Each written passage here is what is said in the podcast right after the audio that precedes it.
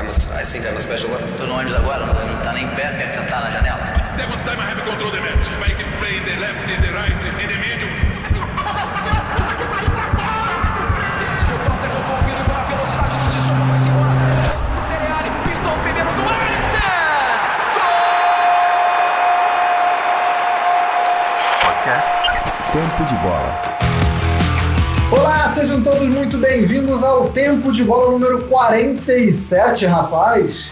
Toda vez que eu chego aqui eu me impressiono com o número e com a quantidade de episódios já gravados. Eu não sou Otávio Neto aqui, quem fala é Anderson Moura, mas hoje sou eu que vou comandar, ou vou tentar comandar essa bagaça aqui, já que nosso querido Otávio não pode participar com a gente, mas a gente não deixa a peteca cair e a gente vai para campo sempre. É, a gente fez um último episódio focado em Euro e esse também vai ser focado na Eurocopa, até porque acabou a primeira fase da Euro, a gente está gravando na noite de terça-feira, então dá para fazer um apanhado geral aí do que foi essa primeira rodada, muita coisa boa, daria para falar mais de 45 minutos até, né? Mas eu vou tentar conter aqui, manter as rédeas da situação para que a gente não passe muito. Vou tentar conter os ânimos, conter as línguas da galera que vai estar aqui comigo, porque eu acho que tem muita coisa para falar. Foi uma primeira rodada muito interessante, muitos jogos interessantes. Teve uma Itália vencendo com autoridade, uma Espanha que a gente não entendeu muito bem por que, que aconteceu, por que, que não consegue render. Teve gol candidato a prêmio Puskas, teve um jogo interessantíssimo da Holanda. A gente vai passar por tudo isso. Mas antes, sempre bom lembrar que você pode colaborar com a gente aqui do Tempo de Bola. Quem não faz parte ainda do nosso grupo de apoiadores Nunca é Tarde, chega junto, vamos com a gente. apoia.se barra Tempo de Bola, tem sorteio de prêmios, tem o nosso grupo do Telegram que cada vez mais está bombando, né? A Euro, por exemplo, é um momento perfeito para você entrar lá no nosso grupo do Telegram, porque a gente fica comentando os jogos em tempo real, não só a gente que grava, mas toda a galera que apoia, inclusive apoia muito, fala muito e eu gosto muito também, continue falando bastante. Mas quem não faz parte do grupo ainda, faz favor de chegar junto, apoia.se barra tempo de bola. Então, já que a gente já fez o jabá aqui, vamos à escalação de hoje. Nosso volantão Brucutu, não sei se ele teria vaga no meio campo da Itália, porque ele é meio indígena, e meio italiano, mas ficaria ruim se ele tivesse que disputar a vaga com Verratti, com Locatelli, com Barella, com Jorginho. Otávio Rodrigues, o que seria de você na seleção italiana, meu índio? Ah, eu jogaria talvez na seleção de 2010 para frente, né? Até 2016, assim, 2018, porque a Itália tava num período ruim. Me considero até na, nas peladas um bom jogador, só que nesse time da, da Itália eu não ia jogar não, porque tem muita qualidade nesse meio de campo aí com o Jorginho. O Verratti ele me irrita, porque o Verratti, ou ele é o melhor meio-campista da Itália, só que ele tá costumeiramente machucado, ou ele costumeiramente nos jogos dá muita porrada nos caras, que ele gosta de bater também, e toma muito amarelo. Então ele, tá, ele sempre fica fora de jogo importante por lesão ou por, por amarelo, mas não foi o caso, agora foi lesão, né? Ele, ele é craque demais, só que dá esses moles aí ainda, mas pelo menos o Locatelli tá representando e o Barella tem futuro, não dá para mim não. tem que ficar falando aqui no tempo de bola mesmo. Bom dia, boa tarde, boa noite, simbora aí para mais um programinha de Euro e com participação especial hoje. Mais do que especial. Então, a gente pode dizer que pelo menos você é mais confiável do que o Verratti, você é mais sólido, você tem a regularidade ah, pelo menos. Com certeza, tá eu só desfalquei aqui no aniversário. Então, já, já, já confio mais em você do que no Verratti. Agora, a gente também tem aqui o nosso camisa 9, e quem está precisando de um camisa 9 é a Espanha, o Fernando Campos. Você faria os gols que o Morata não faz? Bom dia, boa tarde, boa noite. muito bom dia, muito boa tarde, muito boa noite. Né? Feliz com mais um tempo de bola. Né? Já mando um grande abraço para nosso convidado especial, que já já você vai apresentar. Óbvio que eu não vou dar spoiler. Mas, cara, eu não cravo que eu faria os gols que o Morata é, perde, não. Talvez eu, eu não tivesse nem a velocidade para chegar e, e, e, criar a ocasião para perder o gol, né? É, na pelada eu engano muito, o Índio sabe muito bem disso. Eu sou aquele ponta que não quer voltar para marcar, um migué do caramba. Sabe o Ronaldinho quando ficava ali na sombra do lado esquerdo? É mais ou menos como é que eu fico ali. Só que eu não tenho é, um décimo da qualidade de Ronaldinho Gaúcho. Mas aqui no tempo de bola, pelo menos, eu, eu, eu consigo cumprir meu papel.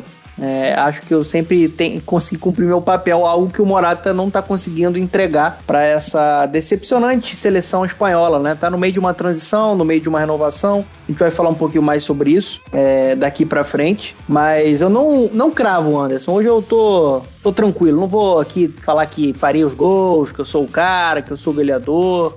Esse tempo já passou, meu amigo. Ah, então o humilde Fernando Campos não quis botar muita banca, não quis falar que fazia os gols do Morata. Gostei da humildade, o negócio é trabalhar, né, dona? Isso aí, tá certo. E nosso convidado especial, participação mais que especial, como eu já disse, como eu falei com o Índio, Tauan Ambrosio, Tauan meu zagueiro. Temos visto muitas boas defesas nessa Euro. Tá, tá deixando o zagueiro Tauan Ambrosio feliz, as defesas da Euro? Ah, tá deixando feliz, viu? Porque. Uh, um, porque tá rolando gol, né? Então, assim, não é uma ausência de gols. Mas a gente também tem algumas aulas defensivas aí, destaque até para o desempenho da seleção francesa contra a Alemanha, embora a Alemanha não tenha jogado tanto, foi um desempenho bastante satisfatório. Mais uma vez, é um prazer estar aqui conversando com vocês e também também dar um alô para quem está nos ouvindo aí, o famoso bom dia, boa tarde, boa noite. Beleza, então todo mundo apresentado, todo mundo já com meião, todo mundo já com a caneleira, prontinho, vestido para o jogo, então simbora pro campo.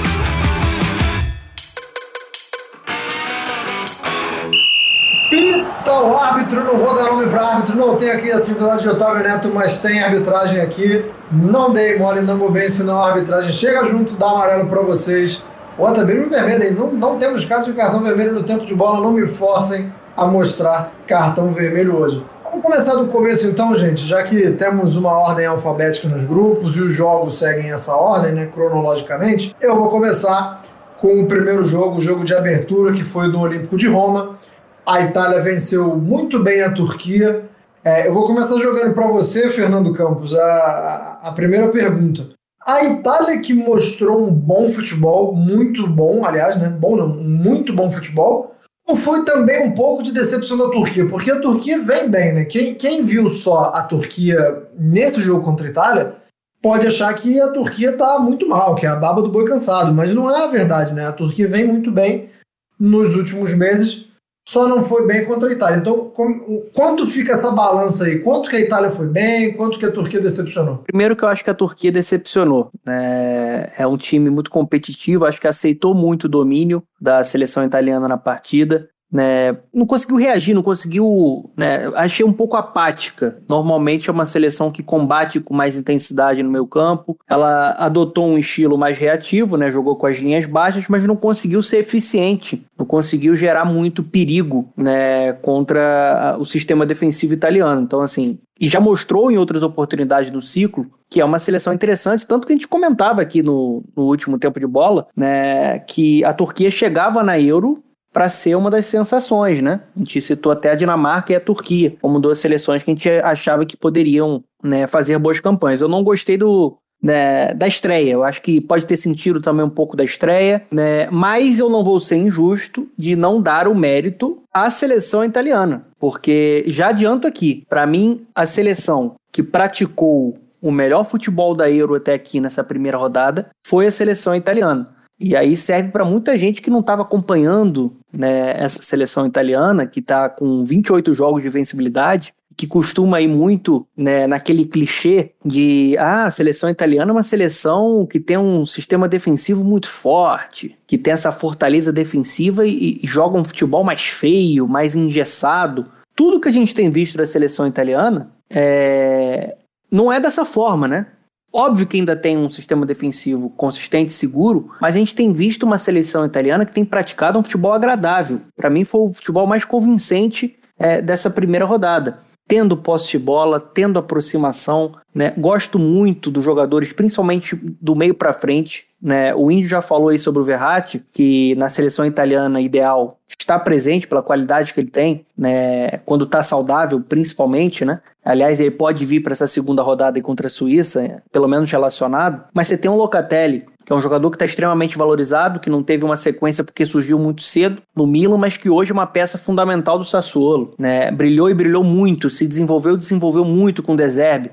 E é um jogador que, por exemplo, pode ir para Juventus e outros clubes querem a contratação. E aí eu acho que tudo se completa muito bem, né? Você tem um Jorginho que dita ritmo, se tornou um cara mais intenso, de, de, de pressionar o portador da bola. Você tem toda a intensidade de um cara que circula de uma maneira insana como o Barella. E na frente, né, Lorenzo Insigne, eu já cansei de, de falar o quanto que eu admiro o, o grande craque do Napoli. É, uma grande atuação, um belo gol, aquela batida dele colocada, né, o Berardi ganhando a vaga do Chiesa, a gente conversava um pouquinho mais sobre isso, né, também nesse último episódio, e jogando bem, se aproximando, gerando jogo, e o Immobile sendo o artilheiro, né, participando bem, com gol e assistência. Então, assim, eu tenho gostado muito do que o Mancini tem formado, porque é uma seleção italiana que tem nomes jovens conseguindo mesclar com alguns nomes mais experientes também dentro desse grupo e que está apresentando um futebol que gosta da bola, que está apresentando um futebol que gosta de pressionar o adversário, não deixar o adversário jogar com essa marcação sob pressão, para depois retomar o controle e trabalhar com aproximação e trabalhar com, com, ideias interessantes e trabalhar conseguindo envolver o adversário. Né? Foi senhora do jogo, tomou conta desde o início, criou muitas oportunidades, mostrou um DNA ofensivo para aqueles que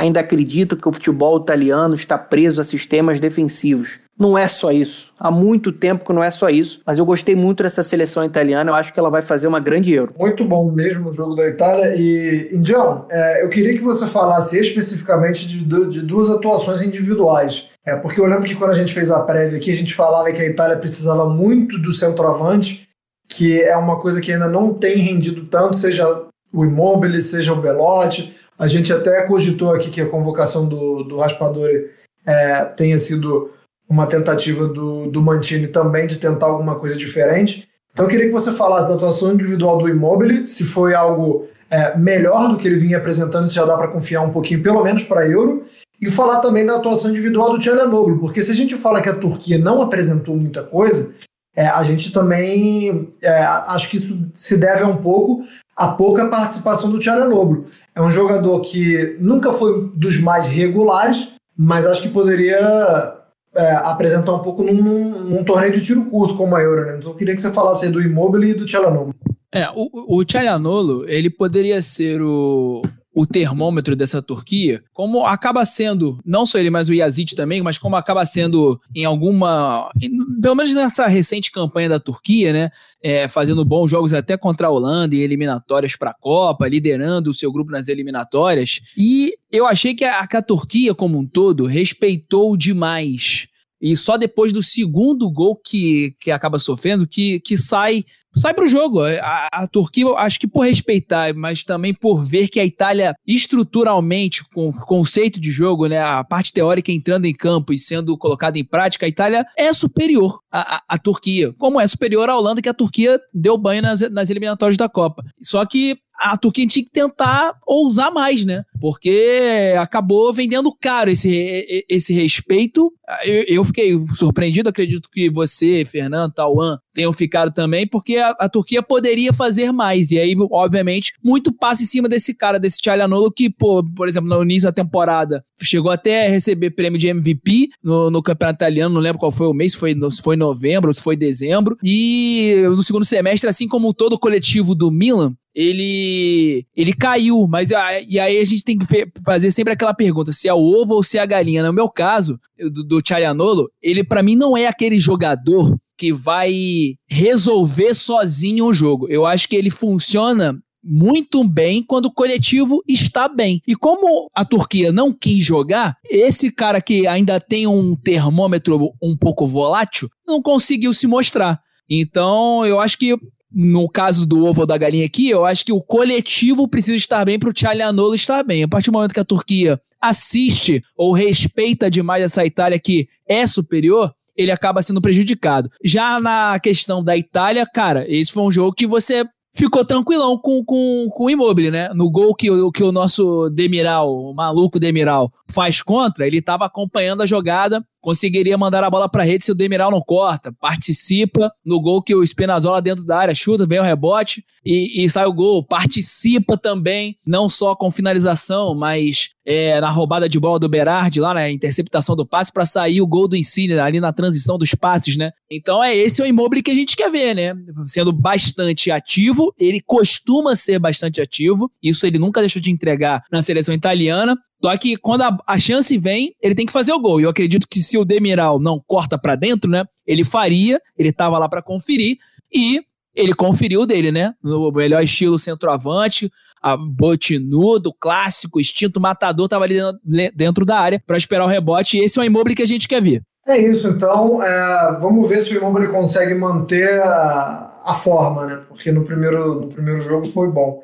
Na, na outra partida do, do grupo, a gente teve um empate entre Gales e Suíça por 1 a 1 pelo qual passarei batidaço, tá? Não falaremos sobre esse jogo, porque vamos para o grupo B, onde a Bélgica.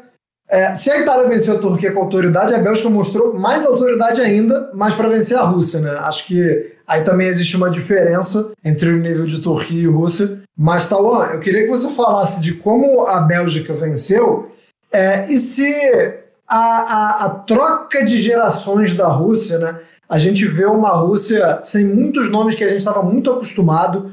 É, até viu alguém brincando no Twitter falando que seria a primeira vez na vida que, que essa pessoa veria um jogo da Rússia e o goleiro não era o Akinfev. Então, assim, eu queria saber se, se, se essa entre-safra, essa tentativa de, de utilizar novos jogadores da Rússia, explica ou se também tem muito da, da, da qualidade da Bélgica para essa vitória da Bélgica por 3 a 0 sobre a Rússia, tá bom? Olha, eu acho que em relação à Rússia, talvez seja, na minha opinião, é um ponto, né? Assim como é um ponto a, a presença, a, aliás, a não presença né, do Joaquim Ferre no gol da Rússia, chega a ser até estranho, mas a, a seleção belga há tempo já, né? É, líder do, do ranking na FIFA já faz muito tempo e vem cada vez se mostrando mais acostumada a, a grandes jogos e a grandes campeonatos. E quando você tem um jogador como o Romelu Lukaku, é, vindo de uma temporada como ele veio em relação a da Inter de Milão, aí eu prefiro dar mérito para a Bélgica, viu? Com o Lukaku em campo ainda, é, complica muito, né? Ele fez aí dois gols, teve uma atuação muito boa, dedicou até um deles para o Eriksen. É, dedicou o gol ao Eriksen, inclusive, é, eu, eu, nem vou botar aqui nessa nossa, nossa avaliação de primeira rodada do jogo entre Dinamarca e Finlândia, porque acredito que muita coisa foi condicionada ao que aconteceu com o Eriksen, né? É, deixou todo mundo muito chocado. É, não dá para dizer que a, a, a, Finlândia não ganharia aquele jogo se não fosse aquilo, mas acho que para analisar duas seleções fica muito difícil diante do que a gente viu é, lá, lá, na Dinamarca que aconteceu, que aconteceu em Copenhague. E a Bélgica, vale lembrar que a, tem, tem muito brasileiro que ainda acha que foi um vexame no Brasil cair para a Bélgica e, e, cada, cada jogo da Bélgica Cada competição que a Bélgica entra, a gente vê que não foi exatamente um vexame, que o time da Bélgica é muito bom. Falando em jogador muito bom, a gente vai para o grupo C, onde teve um jogo de duas seleções não, que não empolgam tanto assim, né? A gente teve um jogo entre a Áustria e a Macedônia do Norte, mas eu queria falar sobre um jogador específico, Fernando, porque o cara deu um show. É, deu um show porque era contra a Macedônia do Norte? Não, deu um show porque ele é muito bom. O Alaba jogou só nesse jogo ele, ele fez diversas funções, né? É um cara que joga na zaga, depois vai para lateral. Se é, o Ancelotti, por exemplo, já falou que pretende utilizá-lo como meia no Real Madrid, ou pelo menos no meio-campo, né, no setor de meio-campo. Então, assim, a Macedônia do Norte mostrou muita aplicação, mostrou muita vontade, né? mas fica muito complicado enfrentar um Alaba, né, cara? Queria que você falasse desse jogador e do jogo que ele fez contra a Macedônia do Norte. Com certeza. Só para completar, coisa, vocês falaram tudo da Bélgica já, só para lembrar que a Bélgica não teve o Kevin De Bruyne nesse jogo, né? Deve voltar no, na segunda partida contra a Dinamarca. Sobre o Alaba, cara, eu acho ele há muito tempo que eu sou um cara que admira muito o futebol da Alaba por ser um grande profissional e pela versatilidade dele. Ele, ele surge muito bem, consegue confirmar isso e consegue se manter em um nível muito alto, em um nível de elite, por anos, né?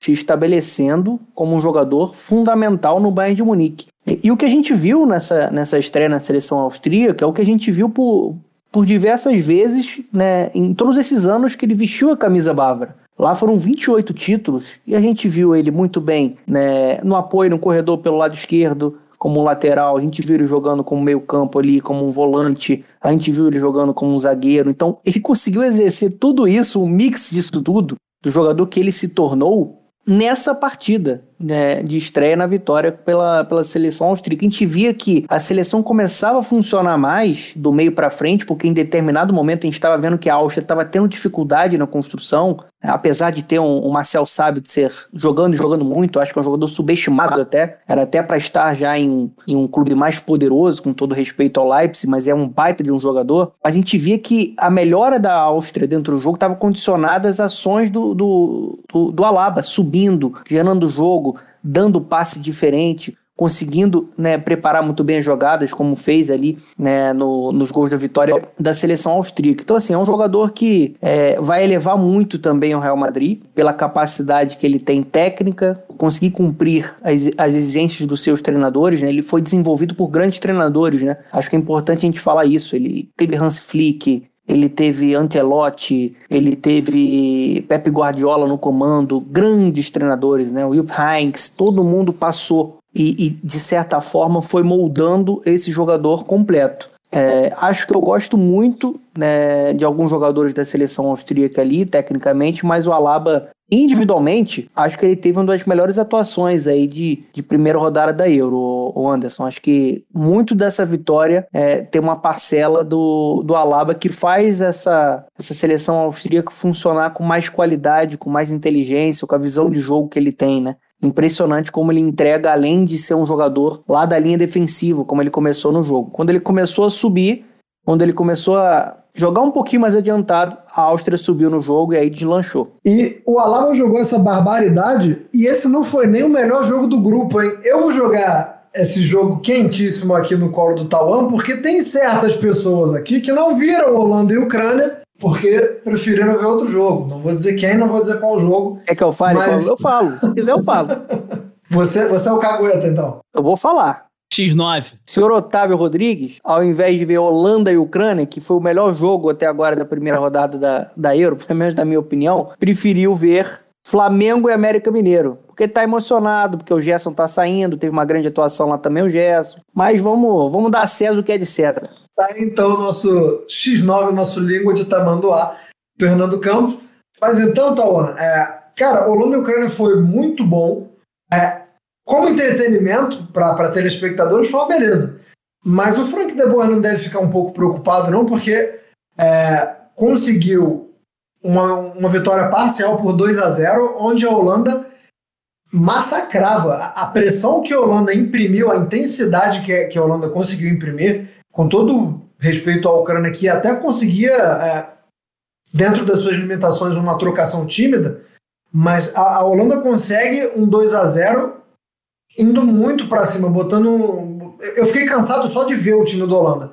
Mas aí, em cinco minutos, poderia ter colocado tudo a perder.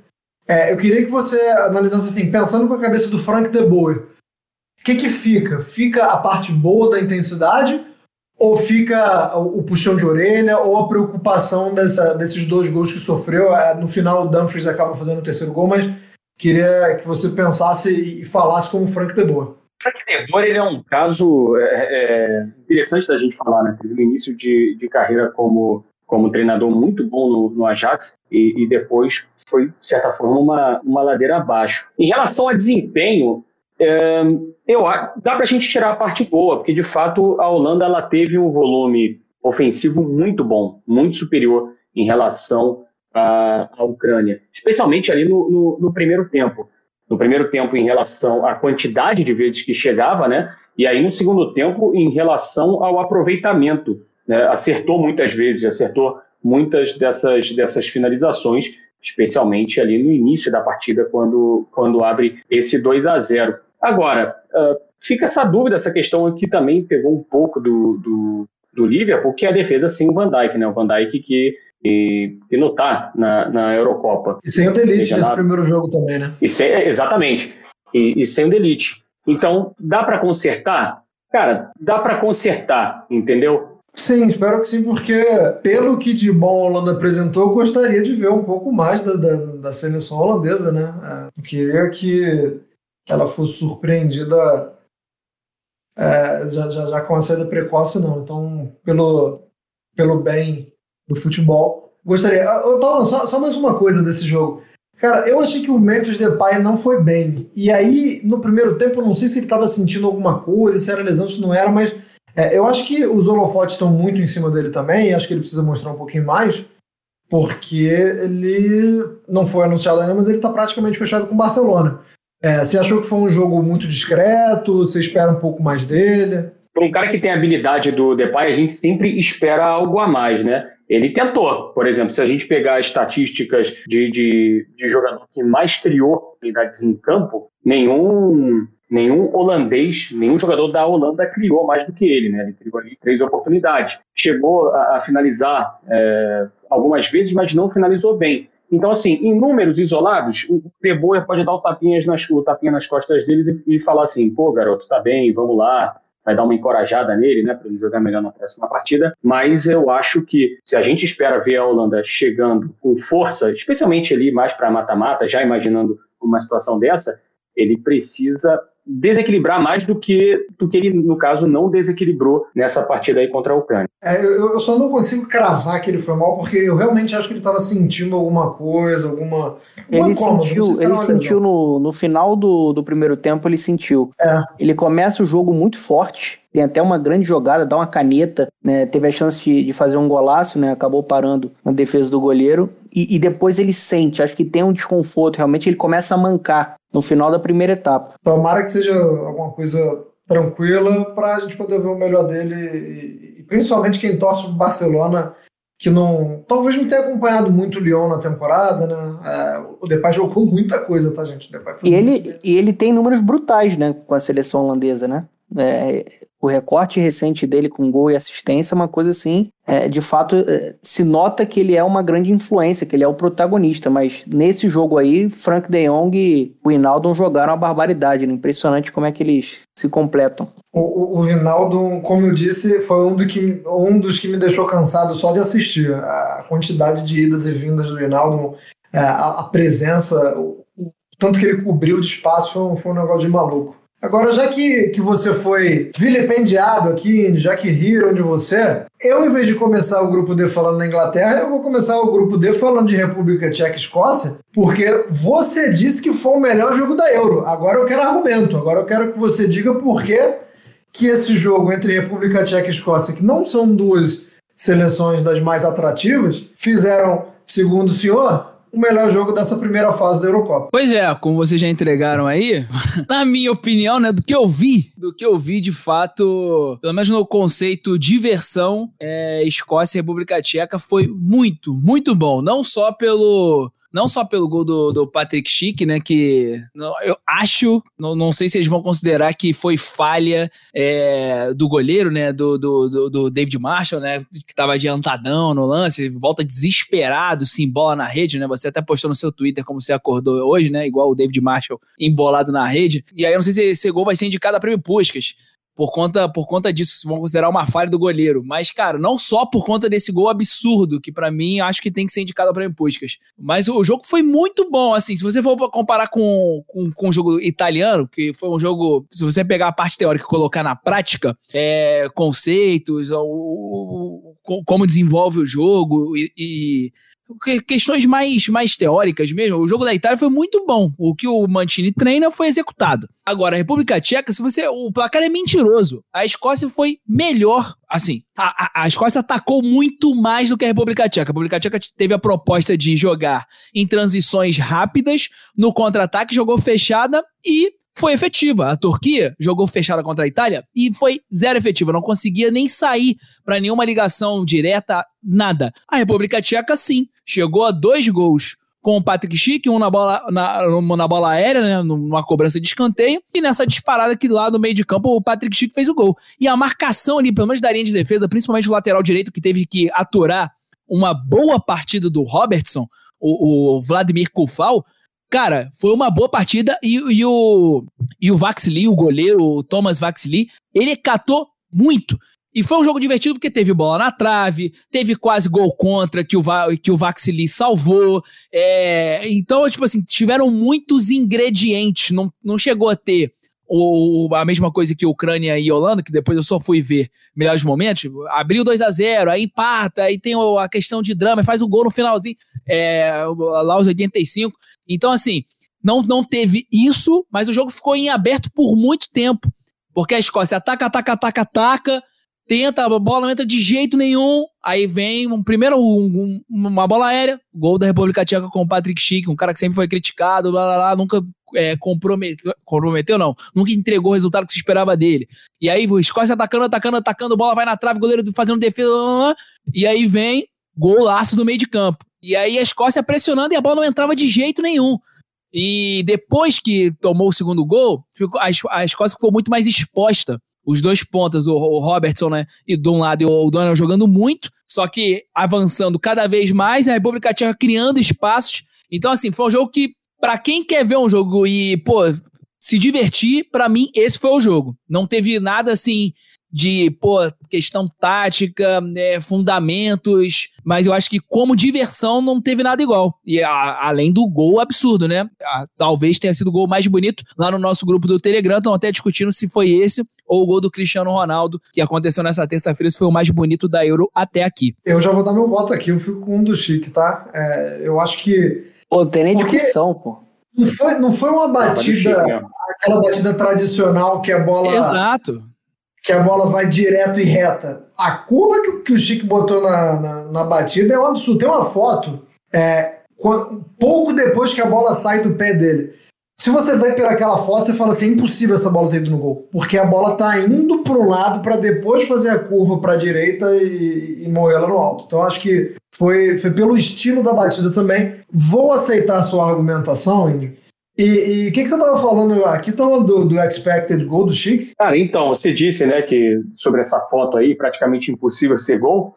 E na estatística de, de gols esperados, né, que, que calcula meio que a probabilidade da qualidade da chance, é basicamente quase impossível mesmo, porque, ao menos de acordo com, com o Twitter do Expected Goals Philosophy, que, que é baseado ali num, num livro que explica toda essa métrica, o, o lance do Chic teve 0.01 de expected goal. Então é bem difícil mesmo a gente ver uma, uma tentativa dessa terminar no fundo das redes, como foi o caso. O grafite na transmissão, gostei muito do comentário dele. Ele falou que lá na Europa tem uma descrição para esse tipo de chute que é o efeito banana, porque ela faz como se fosse um formato de uma banana.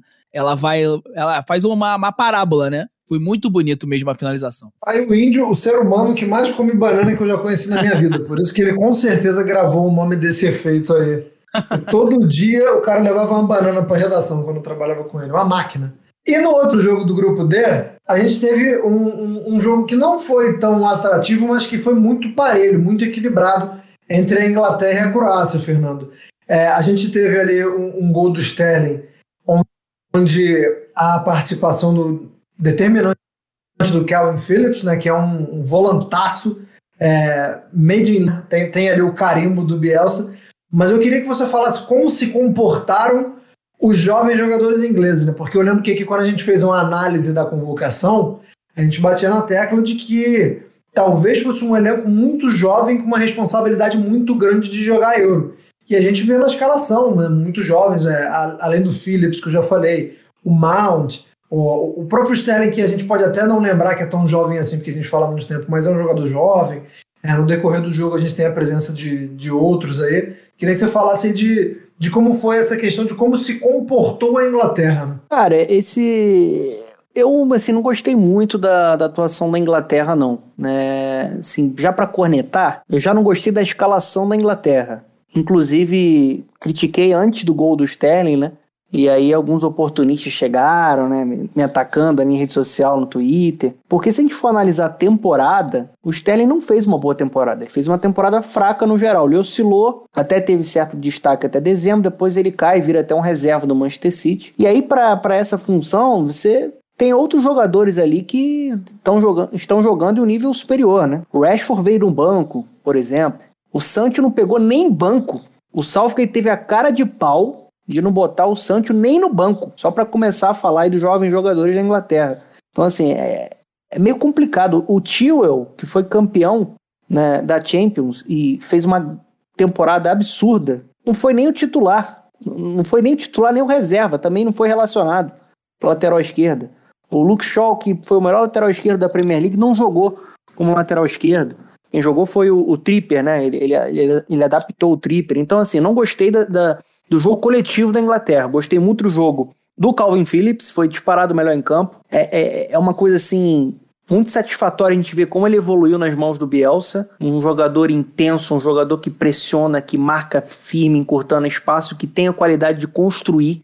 Ele tem a qualidade de estar tá ritmo de se apresentar para o jogo e é dessa forma que ele faz uma grande jogada e serve muito bem o Sterling. O Sterling quase conseguiu perder o gol, né, o presente que o Calvin Phillips deu, mas assim, é um jogador que não é tão badalado, né, como outros jogadores dessa geração que é muito talentosa e que botou o jogo no bolso. Sobre os jovens jogadores, o, o Anderson, achei que o Foden ele oscilou né? Ele joga mais pelo lado direito na, na partida, ele bota até uma bola na trave na primeira etapa. Mas o melhor Foden que eu vi jogando na temporada no Manchester City, jogando mais pelo lado esquerdo. Achei que ele oscilou um pouco mais. Gostei da atuação do Mason Mount. Acho que é um jogador que é, consegue construir por dentro, ele é muito dinâmico.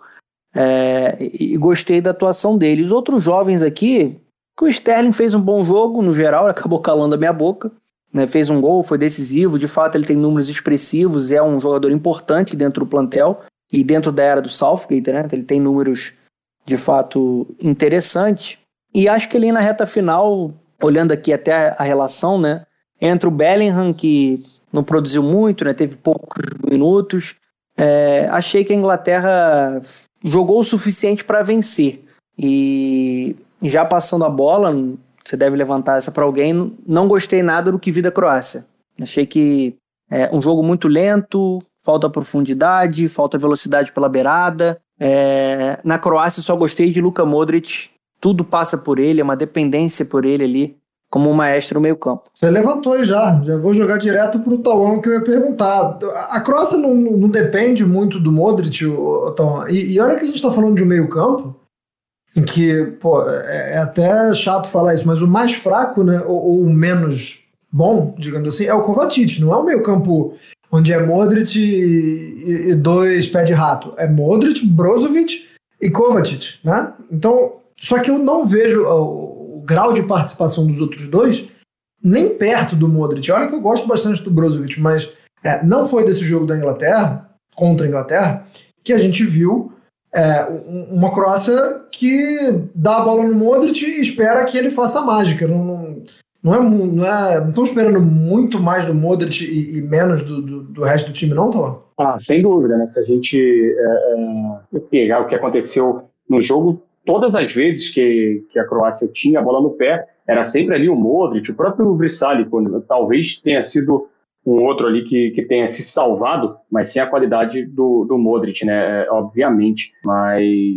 acho que, cara, não conseguiu levar muito perigo, né? Tentou, tentou ali é, é, criar alguma coisa, mas não conseguiu levar muito perigo. E se a gente olha para os nomes que tem a Croácia, você lembrou assim do, do próprio meio campo, né? O Brozovic foi, foi, muito bem pela, pela Inter de Milão, o Kovacic também pelo Chelsea, né? Na, naquela alternância que que o Thomas Tuchel fez no, no meio-campo, né, alternando jogadores, jogadores ali como, como o Jorginho, como o N'Golo Kanté, mas o Kovacic ele foi muito importante nessa temporada histórica do Chelsea. Então deixou a desejar, porque a gente olha para frente, Rebite, ele é espetacular, assim, cara, é, mas para acho que uma, uma campanha de Eurocopa, time como a Croácia, ele pode entregar mais do que, do que ele entregou. O Perisic, eu também acho que, cara, eu tava esperando um pouquinho dele, mas como ele é um jogador que é, é muito mais entrega, né, de, de, de, correr, às vezes é muito mais coração quando a gente pensa nesses grandes torneios, não sei também o quanto o, o cansaço, por conta da temporada europeia, é, chegou a afetar ele, mas não tem dúvida de que somente Modric não vai fazer essa Croácia ir para frente, né? Ainda que, que enfrentar a Inglaterra não seja uma tarefa fácil hoje em dia. Vocês falaram aí, o, meio campo da, da Inglaterra muito bem com o Phillips, né? Acho que o Phillips também pode ter colaborado para que, que esse setor na Croácia não tenha funcionado muito bem.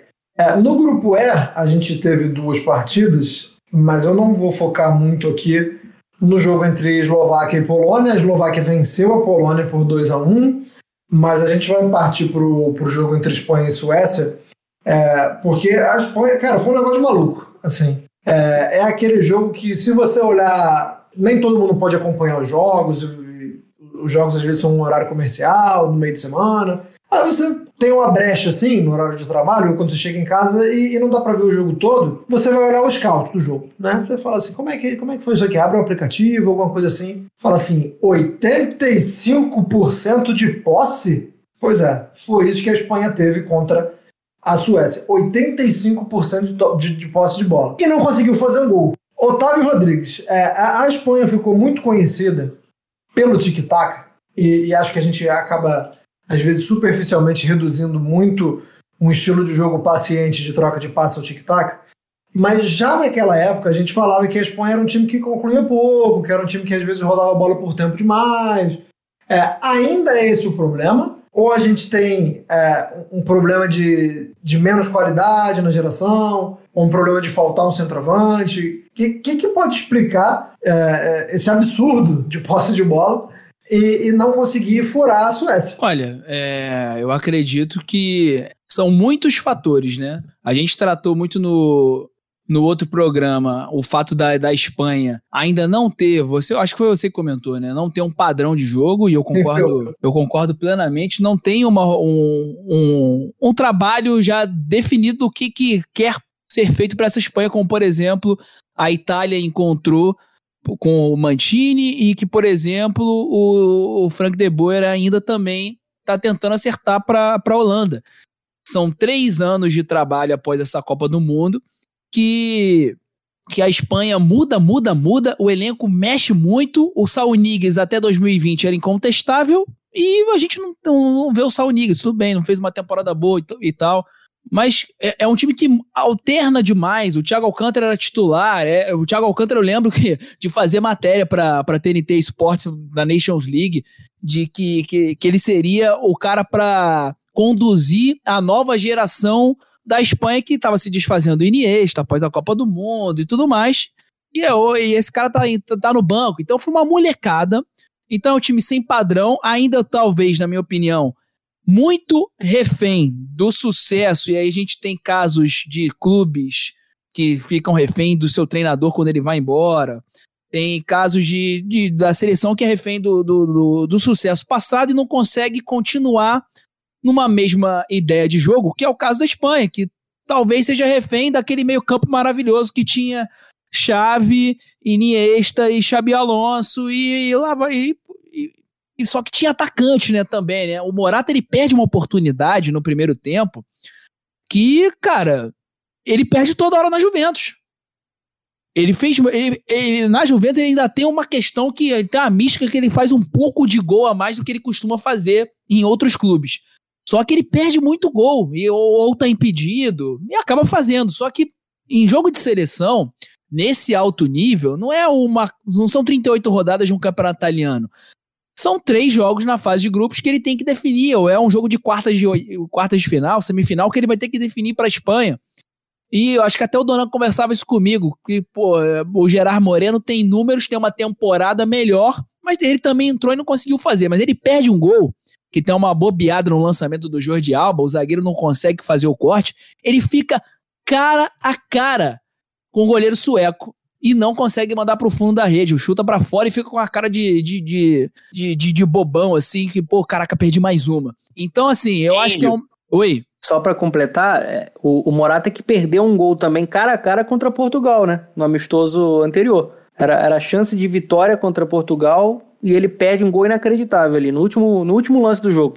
Isso, isso, isso acabou quando eu acompanhei, foi amistoso, né? Isso. Então, é, então, é, é recorrente na carreira do Morato, a gente sabe que ele é assim, eu acredito que ele entregue muito, e a gente vê isso, que ele, ele é muito participativo, ele ajuda muito na marcação, ele tem um arranque fenomenal, ele é, é habilidoso, tem, ele consegue fazer boas transições, troca de passe, acompanhar a jogada, só que ele dá mole no impedimento e ele perde muitos gols. Isso é vital para um, um centroavante, camisa nova da seleção espanhola. Então, assim, eu acho que a geração tem talento, só que está muito abaixo do que a gente viu em 2008, do que a gente viu em 2012, do que a gente esperava em 2014, muito abaixo de 2010. Então, acho que é refém do passado. E esse time não tem um padrão e esse time também encontrou uma Suécia que perdeu o Kulusevski por Covid, é, jogou completamente fechada, não tinha o principal jogador para sair no contra-ataque, ficou completamente fechada, é inferior tecnicamente à seleção espanhola, uma seleção espanhola sem o Busquets para organizar jogadas, e um time muito novo. Então, controlou, utilizou o DNA dessa Espanha de uma década de jogo, só que não consegue executar. Meteu 6 a 0 é um time muito volátil, um time muito é, inconsistente. Meteu 6 a 0 na Alemanha no último jogo da fase de grupos da Nations, mas não consegue fazer um gol na Suécia. O Brasil estava criti sendo criticado porque contra a Venezuela não consegue furar rapidamente o, o, o, bloqueio defensivo. A Itália já conseguiu. Então, assim, são jogos e jogos, né? E essa Espanha tem muito, mas muito para melhorar, tá? Longe de ser favorita. A gente já comentou isso. Nossa, mas não tá nem no primeiro pelotão ali a Espanha, por diversos, diversos aspectos, como você disse, a gente já comentou por aqui. Demorou, mas chegou o grupo F, que é a queridinha dos olhos de todo mundo que está acompanhando a Euro, todo mundo esperando ali esse último grupo que fechou a primeira rodada. Fernando Campos, 3 a 0 Portugal, quem não viu o jogo acha que foi um 3 a 0 não, placar legal, placar bacana, venceu tranquilo Portugal então, né? Não. Então explica pra gente aí é, como, como esse placar pode ser bem enganoso. Inclusive já vou começar falando aqui, o Cristiano Ronaldo agora é o artilheiro isolado da história da Eurocopa, que também é uma artilharia, se a gente for comparar com a artilharia do cara com o qual ele estava empatado, que foi o Michel Platini, que o Michel Platini tinha nove jogos é, em Eurocopa, mas jogou uma só. Né? Ele fez nove gols em Euro. O Cristiano Ronaldo está na sua quinta Eurocopa e aí, enfim, conseguiu a artilharia. Mas eu queria que você falasse como o 3 a 0 pode ser enganoso, mesmo sendo diante da Hungria. A gente sabe que tem ali uma disparidade técnica entre as equipes, mas queria que você falasse como foi isso aí. É, o placar bem mentiroso, né, para quem acompanhou o jogo. Primeiro, acho que o indício do que ia ser a partida já vem quando é, a gente começa a analisar a escalação inicial do Fernando Santos. Inclusive, né, até, até trazendo aqui para o público que nos escuta, a gente pensa também muito em, em alguns conteúdos para a nossa página, no Twitter, no Instagram, né, para a gente postar nossas redes sociais. E a gente recentemente postou o campinho de Portugal Ideal. Né, os 11 jogadores, né, o possível time titular. E aí, um, um, um, um debate que o, o, o Anderson e o Otávio levantaram, né, falando que eles achavam que o Fernando Santos, por ser um, um treinador mais cauteloso, um treinador mais pragmático, e eu achava que não, que não, que não tinha como ele fazer isso, porque ele, que na maioria dos jogos, ia entrar com o Rubem Neves como segundo homem de meio campo para você ter uma qualidade maior para construir, né? Você ter uma qualidade maior para pisar na bola, para distribuir o jogo, né? Para essa bola chegar com mais qualidade lá para Bruno Fernandes, Diogo Jota, Bernardo Silva, Cristiano Ronaldo e companhia. E o que, que acontece? Contra a seleção mais fraca do grupo, contra a Hungria, que era uma seleção que claramente ia jogar com linha baixa, que ia jogar reagindo no contra-ataque, né? ia esperar Portugal, ia dar a bola para Portugal para tentar alguma coisa no contra-ataque, foi o que a gente viu no jogo. O nosso querido Fernando Santos entrou com dois volantes de mais capacidade de marcação, que o William Carvalho e Danilo são jogadores de destruição. Jogadores para equilibrar meio campo com a marcação. E não vai sair jogo, não adianta você pensar que Danilo, Danilo e William Carvalho vão, vão conseguir é, circular essa posse de bola, levar essa posse de bola, uma articulação mais organizada para o meio de campo funcionar.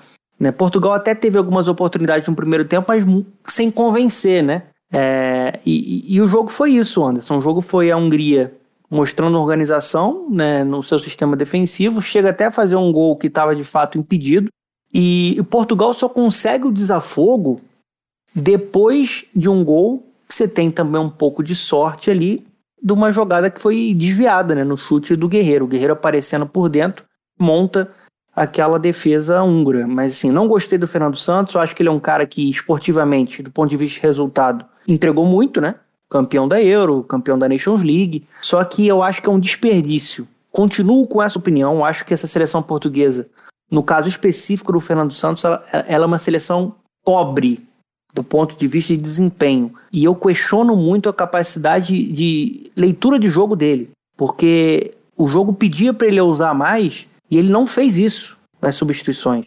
Ele trocou seis por meia dúzia. Só na reta final do jogo, assim, terminando quase o jogo, que ele pensa em botar o Rafa. Né? E aí ele tira o Bernardo Silva, quando ele já poderia ter tirado um jogador de marcação, um dos dois volantes ali de marcação, o William ou o Danilo. E depois ele bota o Renato Sanches ali e o André Silva. E aí a gente vê o show de Cristiano Ronaldo, né, amigo? É, a gente vê o show do Cristiano Ronaldo que faz esse placar ser mentiroso. Tá falando de um cara que é artilheiro de tudo. Eu até brinquei no Twitter, com perdão na palavra. A verdade é que o Cristiano Ronaldo é artilheiro da porra toda. Ele é artilheiro da Euro, ele é artilheiro de Portugal, ele é, ele é artilheiro do Real Madrid, ele é artilheiro da Champions, ele é o maior artilheiro da história do futebol em jogos oficiais. O cara é uma lenda. A gente tem que aplaudir e desfrutar o que esse cara é capaz de fazer. Mas foi um placar bem mentiroso porém importante, porque nesse grupo você tem que pontuar contra a Hungria e mesmo jogando um futebol, no meu ponto de vista, muito aquém do que eu esperava, fez saldo, né? Um 3 a 0 foi um saldo importante nesse grupo da morte. Importante demais, né? Porque é, é aquela história, né? Quem, quem perder ponto contra a Hungria, muito provavelmente está fora da disputa ali do primeiro e segundo lugar, então o saldo nem se fala. É, a gente teve no outro jogo do grupo, França e Alemanha, é, acredito eu que a gente já tenha falado bastante da França no, no, programa que a gente fez na semana passada, de como o Deschamps tinha possibilidade e também capacidade para mexer no time, é, teve a, a, volta do Benzema para a França e tal, mas eu queria que você focasse mais na Alemanha. É, eu pergunto até, a pergunta parece simples, mas dá para você falar bastante aí.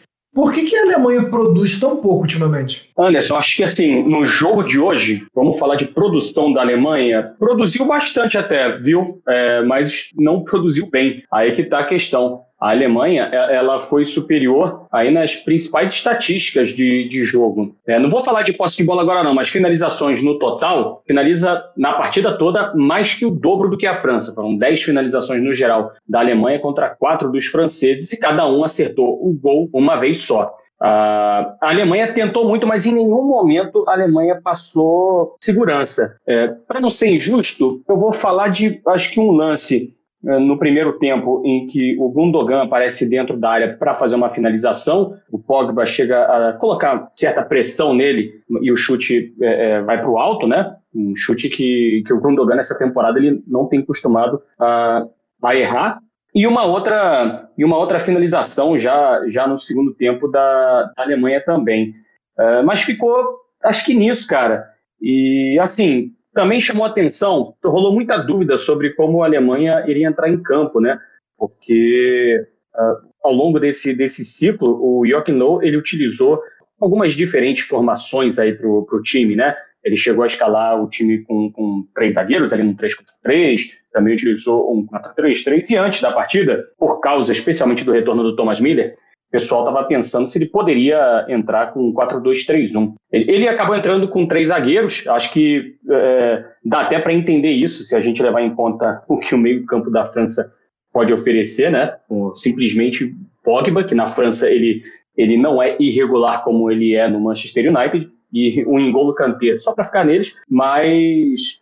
É, cara, faltou muito. A, a França, apesar de não ter tido esses números maiores, a impressão foi de que ela sempre estava no controle. O Pogba jogou muito, na minha opinião, foi, foi o melhor em campo. E chegando aqui, só no finalzinho do meu comentário, uh, a França teve dois gols anulados por detalhe, em belíssimas jogadas com participação do, do Mbappé, do Benzema e do Pogba, e também teve um pênalti não anotado sobre o Mbappé, que eu achei um negócio é, criminoso.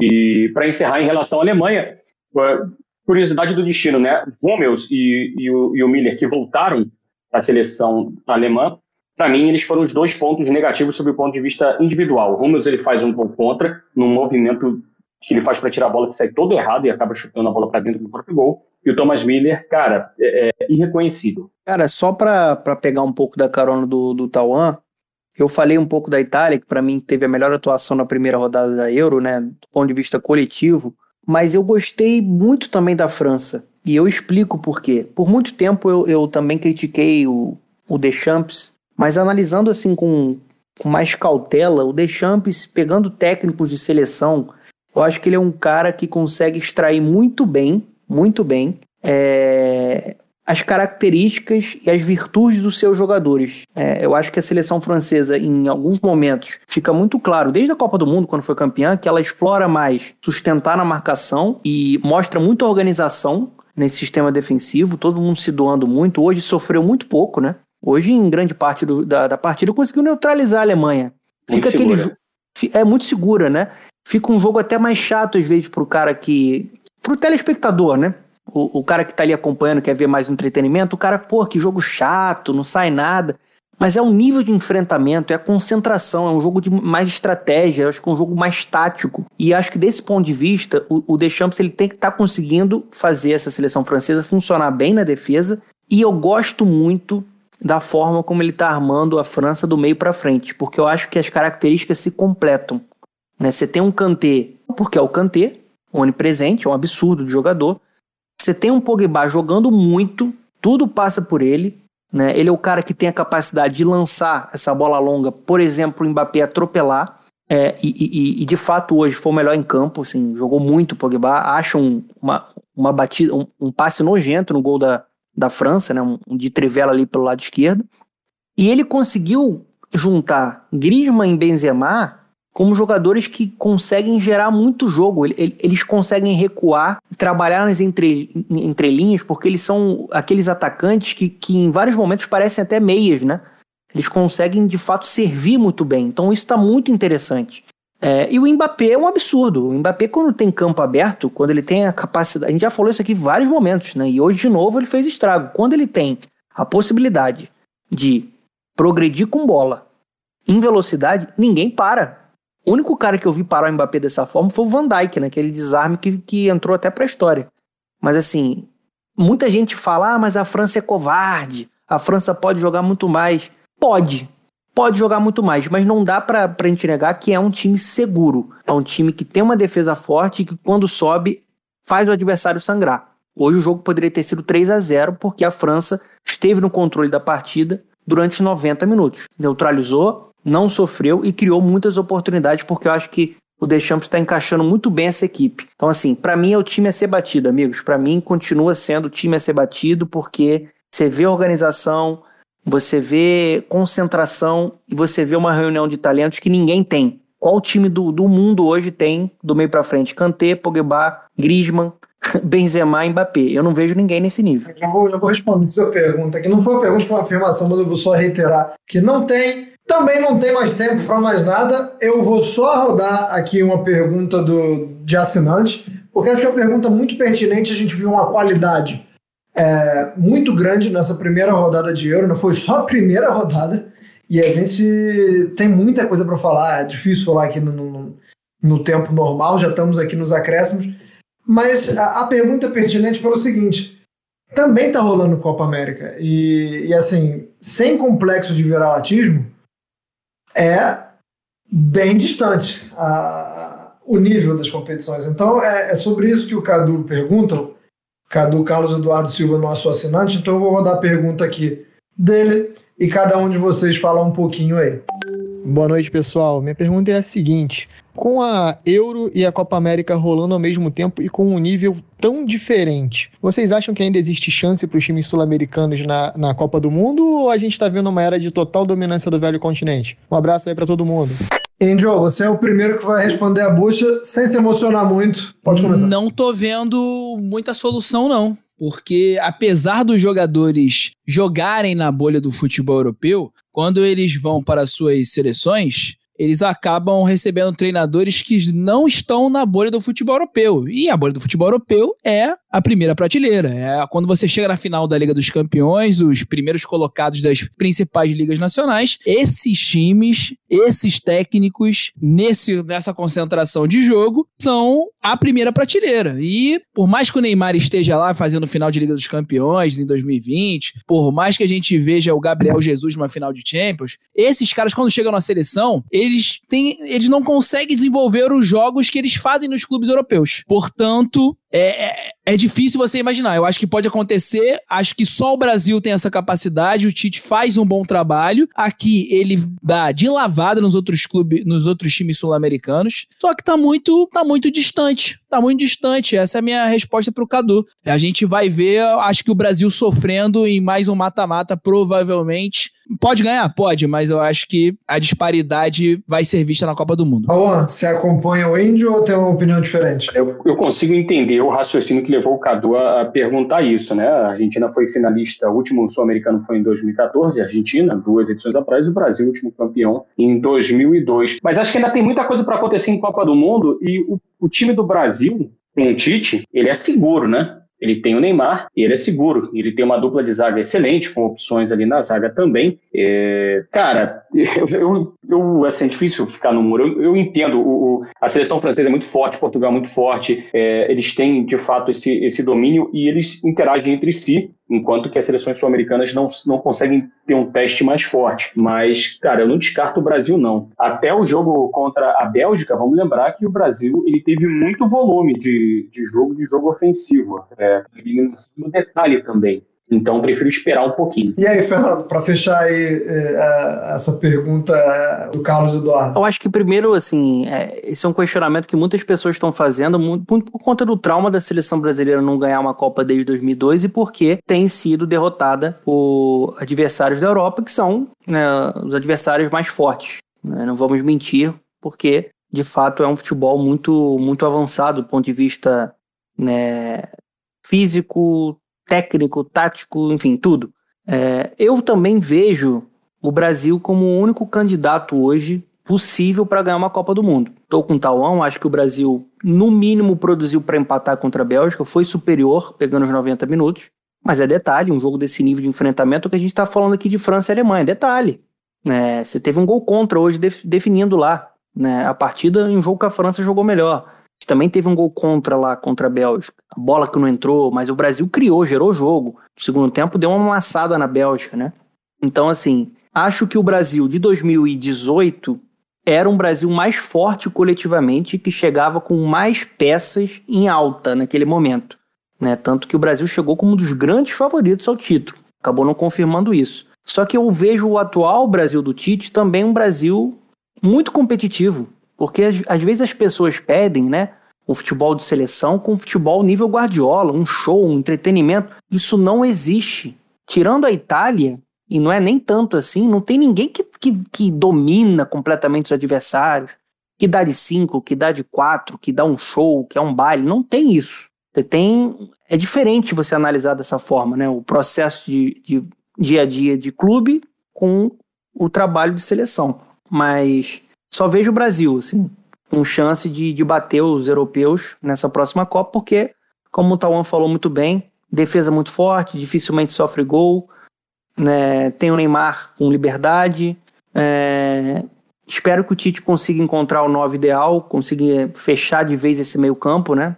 Sofre muito ainda com a ausência do Coutinho, mas o Brasil vai chegar forte na Copa do Mundo, gente. O Brasil acho que tem capacidade para enfrentar os, os melhores adversários do planeta quando o assunto é Copa do Mundo. Não é, não é, a distância não é tão grande assim, o Brasil não está tão atrás assim como as pessoas falam, não. Acho que as pessoas diminuem muito também o trabalho do Tite.